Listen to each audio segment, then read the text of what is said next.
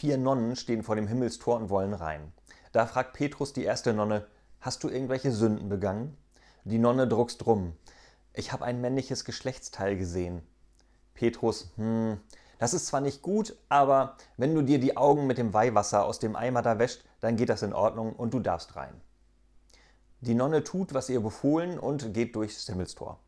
Petrus fragt die zweite Nonne nach ihren Sünden. Diese zögert, ich habe ein männliches Geschlechtsteil angefasst. Petrus, hm, das ist zwar auch nicht gut, aber wenn du dir die Hände mit dem Weihwasser aus dem Eimer da wäscht, dann geht das in Ordnung. Die Nonne wäscht ihre Hände mit dem Weihwasser und geht durchs Himmelstor. In dem Moment rast die vierte Nonne zum Eimer mit Weihwasser, nimmt einen großen Schluck, gurgelt und schluckt das Wasser.